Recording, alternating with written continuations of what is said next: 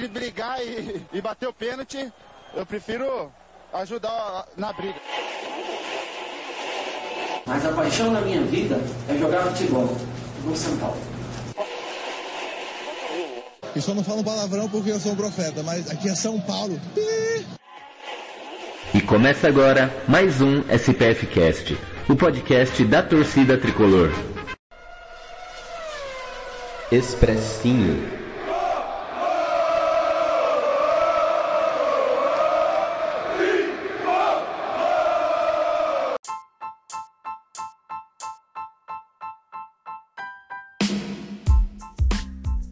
Salve, salve, torcida tricolor, Gustavo Canato na área, trazendo mais um expressinho para vocês, meus queridos amigos.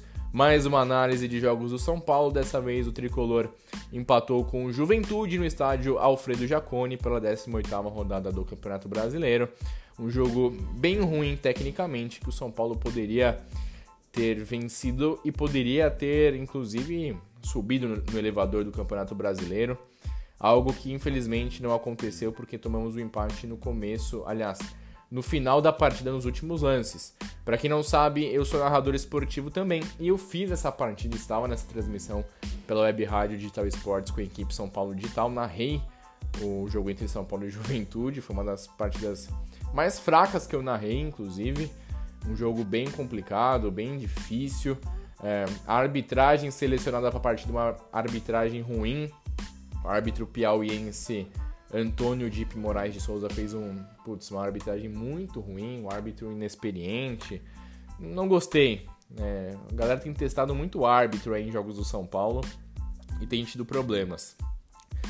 Para o jogo de hoje, o São Paulo não contou com Arboleda, Wellington, William e o nosso queridíssimo Marquinhos lesionados e o Lisieiro suspenso. E o Crespo foi com o que tinha de melhor, cara. Foi com o que tinha de melhor. Na verdade, o Daniel Alves e o Pablo também desfalcaram o São Paulo. O Daniel Alves poupado e o Pablo por questões particulares. E vamos na escalação. Né? O São Paulo foi com o Thiago Volpe. Foi no 3-5-2 tradicional com o Thiago Volpe. Bruno Alves, Miranda e Léo. Igor Vinícius e Reinaldo nas alas. Luan e Nestor no meio campo. Né? O Nestor na vaga do Liseiro suspenso com Benítez, Luciano e Rigoni como trio ofensivo, o trio que a gente mais espera, a gente quer ver esses caras jogando juntos, mas quando eles estiverem bem fisicamente. E houve esse teste pela primeira vez, Luciano e, e Rigoni começando juntos como titulares, mas a partida foi muito ruim tecnicamente, o São Paulo foi conseguir finalizar a primeira vez só depois dos 30 minutos do, do primeiro tempo com o Rigoni. É, o São Paulo teve muita dificuldade, muita bola longa, sabe? O Benítez muita, muito, muito isolado, participando pouco, muita bola longa para o Luciano e para o Rigoni, explorando as deficiências do Juventude, o que não o que não deu em bom resultado. O Juventude que veio numa formação espelhada no São Paulo, um 3-5-2, trazendo muitas dificuldades para o São Paulo nas questões de marcação, de posicionamento. E o jogo foi bem complicado, o Juventude começou melhor, exigiu um pouco do Volpe, o São Paulo deu uma melhoradinha depois, mas foi bem, bem, bem fraquinho, assim, bem, bem morninho. Além da partida de hoje, que eu tô, que eu tô comentando, ainda tivemos outras notícias importantes que eu vou comentar na reta final do, do podcast sobre contratações do São Paulo, inclusive com oficialização.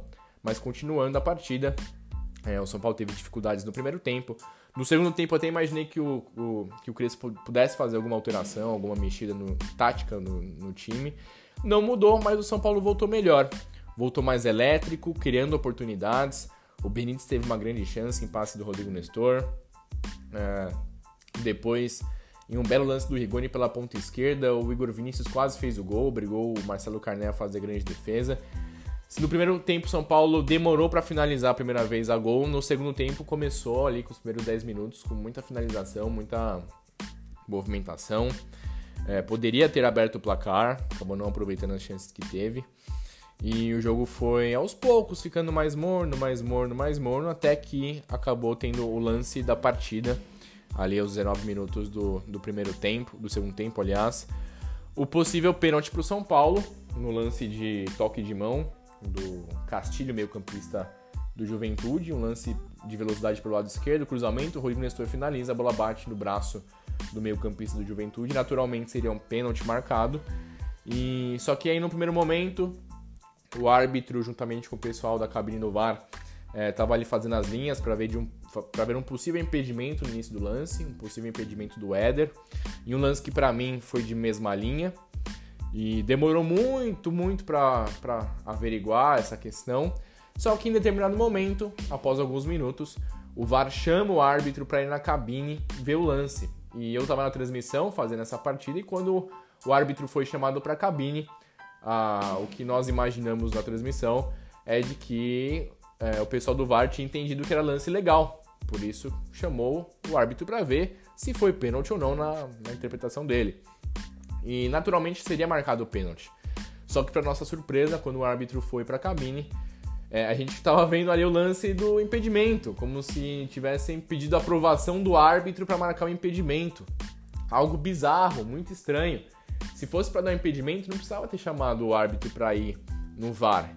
Sabe, o pessoal sucateia o VAR aqui no Brasil. Uma ferramenta tão importante, tão boa, que ajuda tanto, mas nas mãos da arbitragem brasileira funciona tão mal. E isso foi muito esquisito, muito estranho.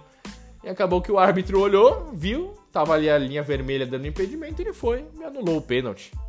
Simplesmente assim, simples assim, deu impedimento. E depois desse lance, que ficou parado por cerca de 4 minutos, o jogo voltou a ficar morno. Os jogadores perderam a pegada. Uh, e, e, depois disso, o Crespo fez alterações, colocando o Juan e o Éder na, nas vagas do Rigoni e do Luciano. Né? É, na verdade, foi até antes, é, antes do, do, dessa, dessa questão do pênalti, houve essas alterações. E o Juan entrou bem, jogador da base, jogador que vai muito bem com o Alex no Campeonato Brasileiro. O Éder voltando de lesão. Os dois entraram com vontade, com mobilidade, buscando o jogo. Teve o lance do pênalti. Após esse lance, o jogo ficou bem truncado, bem morninho, assim como no primeiro tempo. Até que o Crispo opta por fazer alterações, colocando o Gabriel Sara no Benítez e o Igor Gomes no Rodrigo Nestor. Vale lembrar que o Rigoni saiu ali um pouco cansado, fazendo o gelinho, talvez com um desgaste físico bem grande, e o Benítez que ainda não está bem fisicamente, assim como o Luciano. Os dois saíram ali é, no início do segundo tempo, no início para metade, né? O, Benítez mais na metade o Luciano mais no começo. E o São Paulo foi para cima. O, o, Juventude fez alterações também. O Juventude que faz um, um bom campeonato brasileiro, o time do Marquinhos Santos. Tá um pontinho atrás do São Paulo, 13 terceiro na tabela é, criou mais espaços, teve mais oportunidades. E o São Paulo, após esse lance, teve o pênalti. Já no final da partida, faltando aos 40 minutos do segundo tempo, um lance muito bem feito do Igor Vinícius com o Igor Gomes. O Igor Gomes acaba chegando na frente do goleiro na linha de fundo. Um pênalti meio cavado. Né, por um, se você olha por um, uma câmera, você acha que não foi nada. Se você olha por uma outra, você vê que tem um toque. Mas um pênalti absolutamente cavado, parece que deram só pra, né, pra, pra dar aquela, aquela rateada, já que não, não deram no primeiro lance, né, no lance do impedimento, deram nesse como se fosse pra, enfim. É... E o São Paulo foi e fez o gol com o Reinaldo, cobrando muito bem o pênalti. O Reinaldo pelo São Paulo tem 14, tem 15 cobranças de pênalti, 14 gols, uma média incrível. Ele bateu e parecia que o jogo tinha acabado ali. Parecia que o São Paulo ia conseguir sair com a vitória. Naquele momento, a vitória levava o tricolor é, para 24 pontos e a oitava colocação do Campeonato Brasileiro. Algo incrível pelo início de temporada no, no Brasileirão, pelo início de, de campanha no Brasileirão. E, e, o São Paulo ia vencendo até aqui no finalzinho, faltando dois minutinhos. Uma falta boba do Miranda. É, o Sara acabou deixando a marcação do Ricardo Bueno. E ele acabou finalizando, fazendo o gol do empate no finalzinho. Um lance um pouco difícil ali, nas linhas do VAR. Foi um negócio meio estranho ali, mas no fim das contas o Juventude empatou o jogo. São Paulo deixou de ganhar dois pontos que fariam muita diferença, seriam muito importantes. E esse foi o resultado. Agora o São Paulo tem cerca de 12, 13 dias até a próxima partida. Dá para descansar bem o elenco, dá para você melhorar a situação física de alguns atletas, como o Luciano, o Éder e o Benítez. Tem como talvez recuperar Marquinhos, Arboleda e Wellington é, para o restante da temporada. O São Paulo tentando aí é, melhorar a sua condição, a condição do seu elenco. O Igor Vinícius era um jogador que estava pendurado, tomou um cartão amarelo e está suspenso para a próxima partida. E o São Paulo faz um, um, um, uma reta final de turno muito boa. Nos últimos cinco jogos, três vitórias dois empates. Saímos da zona de rebaixamento e estamos aí na beira da, da primeira parte da tabela. É algo, algo muito bacana, algo muito importante para a sequência da temporada. O São Paulo tentando buscar vaga na Libertadores. A gente não sabe o que pode acontecer uh, na Copa do Brasil, já que o São Paulo tá em, saiu, saiu ali de um 2 a 2 com Fortaleza, vai ter dificuldade no jogo de, de volta, então precisamos focar agora no Brasileirão para buscar essa vaga na Libertadores. E sobre negociações, no sabadão, a informação de que o São Paulo voltava a negociar a chegada do Caleri e do Gabriel Neves. É, acabou uma informação postada primeiramente pelo André Hernan, depois o Plihal complementou com a possibilidade da chegada do Gabriel Neves. E nessa, nessa noite de domingo, a oficialização da contratação do Gabriel Neves, meio-campista, 24 anos, uruguaio. Ele que chega por empréstimo com preço fixado, um jogador que, que é combativo, que tem porte físico e tem bom passe. Ele provavelmente vai brigar por uma vaga com o Luan, mas também pode jogar como segundo homem de meio campo. Um cara que se agradar, o São Paulo pode contratar é, fazendo em moldes aí como moldes como o Palmeiras tem feito com os times uruguaios, você comprar parte dos direitos econômicos, depois todo mundo lucra. Vamos ver se vai dar certo essa contratação. O Gabriel Neves chega para o São Paulo, vai ter um tempo de adaptação aí desses 12 dias. Mas o que o torcedor mais quer é o que o São Paulo anuncia a chegada do Caleri, Jonathan Caleri, após cinco anos de muita especulação, de negociações frustradas após uma negociação frustrada no mês de julho, onde os empresários que, que são donos do time dele, o Deportivo Maldonado, desprezaram uma oferta do São Paulo pela contratação dele, esperando que ele fosse negociado com o futebol europeu. Não foi negociado com o futebol europeu. A janela de transferências fecha nessa segunda-feira e, e o pai do jogador, que é agente do jogador, procurou o São Paulo para retomar as negociações. A informação que a gente tem é que está tudo quase quase definido, faltam só alguns pormenores para o Jonathan Caleri, atacante de 27 anos, ser oficializado como contratação do São Paulo. O São Paulo buscando um empréstimo no primeiro momento para pagar em definitivo o valor é, da multa do atleta no começo do ano que vem. Eu honestamente acho que é um jogador que, pelas características dele de centroavante, de homem de referência, de boa condição física, de cabeceador, de pivô, acho que ele pode agregar muito né, nessa, no jeito que o São Paulo joga, no 3-5-2 ainda mais com muita jogada pelas alas, muitos cruzamentos para a área. Acho que ele vai agregar muito. É um cara que tem possibilidade de revenda.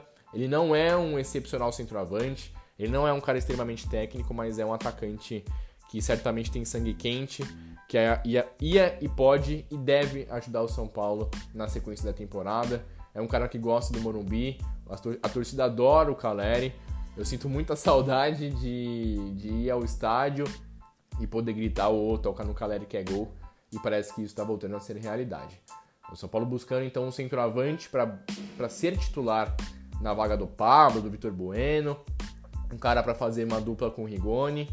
E acho que isso deve ser oficializado, isso deve acontecer já nos próximos dias. É, muito feliz por essa possibilidade de volta do Caleri. Agora é ver se ele vai poder atuar no nível bom. Na Europa ele jogou em times pequenos do futebol espanhol, teve algum destaque em determinado momento, mas as últimas temporadas não foram muito boas. Acho que até o período de pandemia dificultou uma possível negociação do Caleri em definitivo com qualquer time do futebol espanhol. O São Paulo não tem muita grana, até por isso pensa em uma negociação visando pagar é, o valor da multa no ano que vem.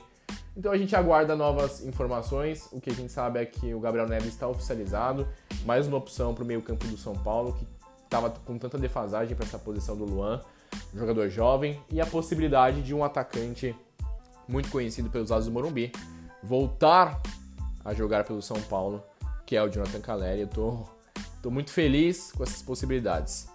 E é isso então, pessoal. Espero que vocês tenham gostado de mais um expressinho. Acabou que é um expressinho com gosto um pouco amargo pelo empate no último lance contra o Juventude, mas com a possibilidade das chegadas dos novos jogadores, das contratações e por esse tempo de parada que vai ajudar muito o São Paulo a melhorar o condicionamento físico dos seus atletas. Valeu, tamo junto, tchau, tchau!